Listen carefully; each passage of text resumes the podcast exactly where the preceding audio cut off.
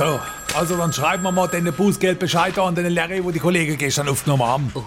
Chef, die KollegInnen oder Kollegenden? Eh alles so ein Blödsinn mit der ganzen Gendererei. Sie mir jetzt das Ordnungsamt oder die Genderungsschneiderei? Also, du Dollbohrer, pass mal auf. Ah, nein, Chef. Bleiben Sie bitte bei einer möglichst neutralen Anrede. Gut, sehr geehrte Person. Oder sehr geehrte Schrägstrich R Schrägstrich Sternchen. Ja, oder so. Sie sind gestern mit Ihrem blauen Anmachschlitten und Karacho in die Sackgassen eingesammelt und haben eine Blumenkiebel umgefahren. Nein, da ist ja alles falsch. Gut, dann schreibt du's.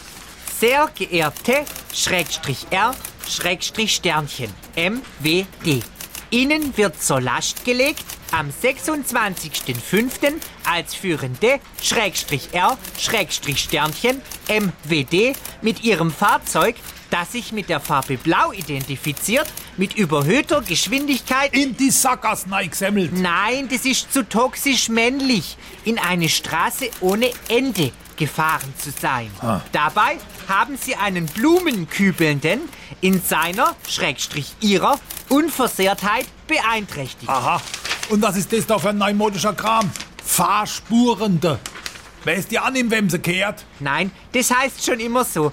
Das ist das Fahrspurende. Oh, Gott sei Dank.